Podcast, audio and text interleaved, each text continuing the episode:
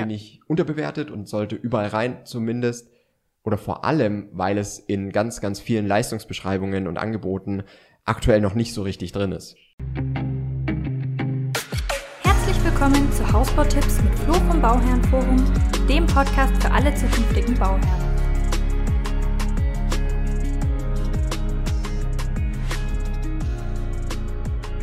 Bist du schon bereit, Flo? Ich bin bereit. Schön. Wir haben eine neue Folge überbewertet, unterbewertet. Ja, und zwar geht's heute um Elektroplanung, würde ich Mhm. sagen. Allgemein, und zwar fangen wir gleich mit dem ersten an. Ja. Und zwar LED-Deckenspots. Oh. Ich finde sie unterbewertet. Ja? Weil es ist halt einfach schon was Hochwertiges. Mhm. Da bin ich gleich ganz excited. ähm, also ich finde es schon was sehr Hochwertiges an Mhm. sich, die, die Deckenspots. Ähm, die sind halt sehr teuer. Weswegen ich eigentlich wieder, also die kosten so 150 Euro das Stück, Ach, echt? ja. Und deswegen, also für den Preis finde ich sie fast ein bisschen überbewertet. An sich finde Mhm. ich sie aber cool. Ja.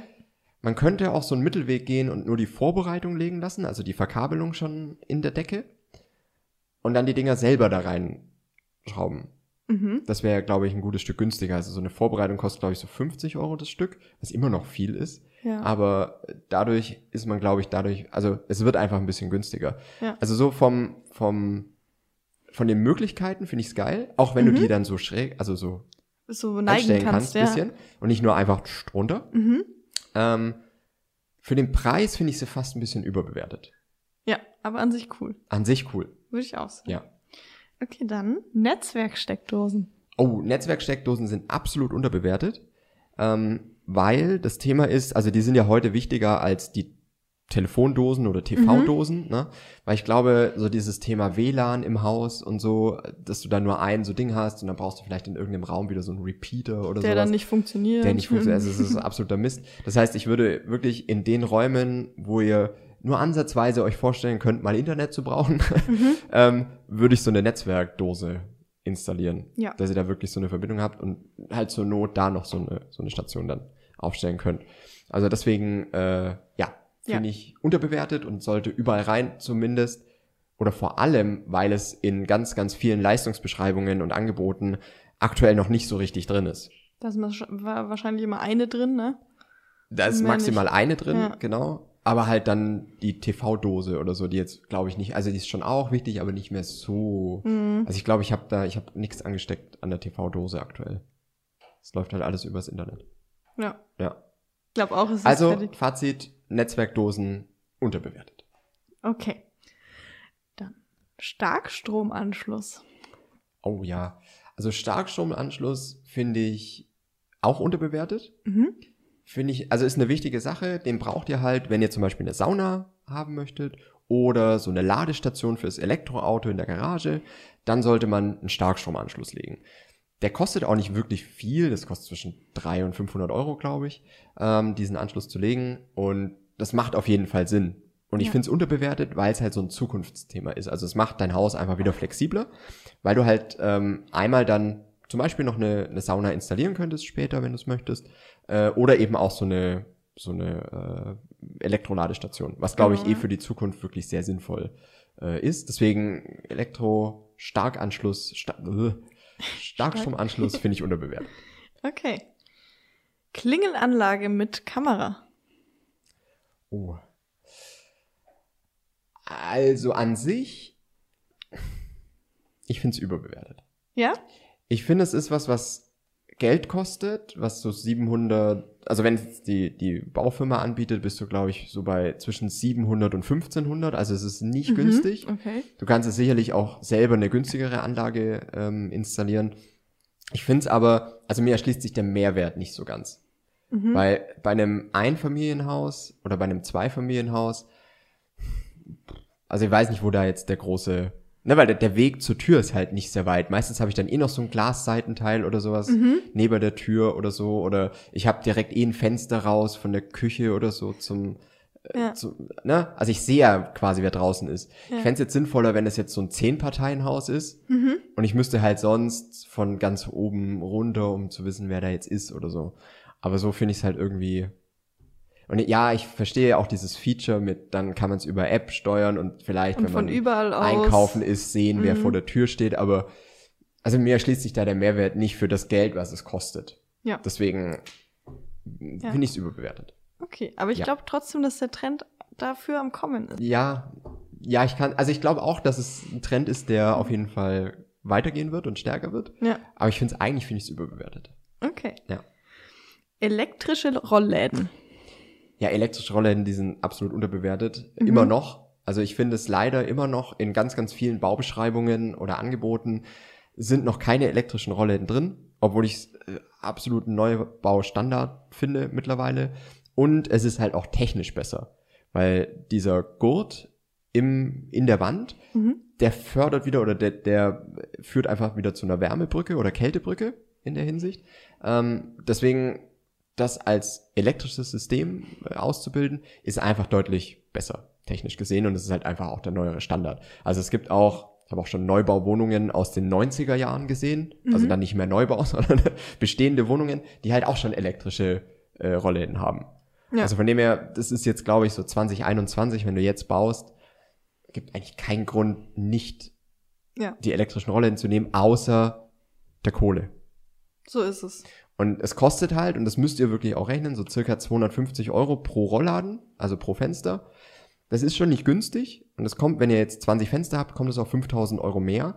Aber ich finde es halt schon ein Standard einfach. Also ich finde es wichtig, dass man das im Haus hat, weil es A, technisch auch besser ist und B, halt auch, wenn man mal an den Wiederverkaufswert denkt, Mhm. ist es halt einfach, da gibt's gar keine Diskussion dann. Ja. Das ist halt einfach der neue Standard und fertig. Also finde ich immer noch unterbewertet, weil es leider in vielen Angeboten noch nicht drin ist.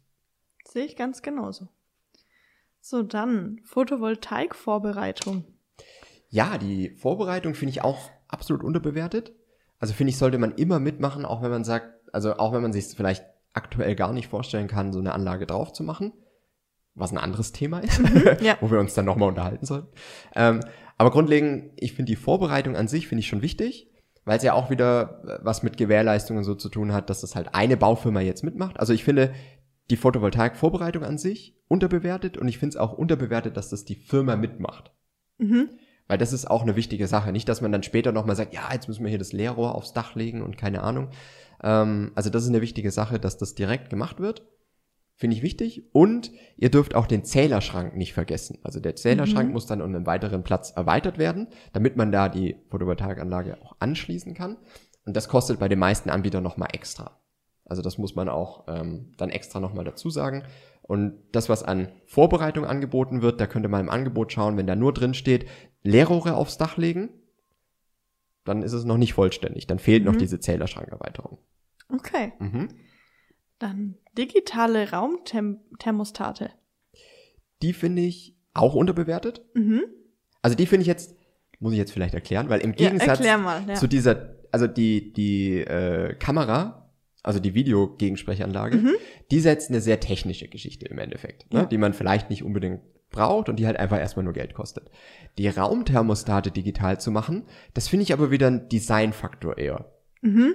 Also jetzt gar nicht, weil es super nützlicher wäre, aber ich finde halt diese, diese, diese Dinger, die Zum Drehen? die zum Drehen, Ja. das ist halt irgendwie, das sieht so nach 80er Jahre Hotel aus, finde ich. ja, das stimmt. Das könnt ihr ja. natürlich immer anders sehen, ne? Und wenn ihr, da- wenn ihr da ganz anderer Meinung seid und sagt, oh, da habe ich ganz schöne aber gefunden, dann gebt mir ruhig einen auf den Deckel. Aber ich finde es einfach unterbewertet, da wirklich auch eine hochwertige ähm, und digitale ähm, ja, Thermostat-Dings zu haben.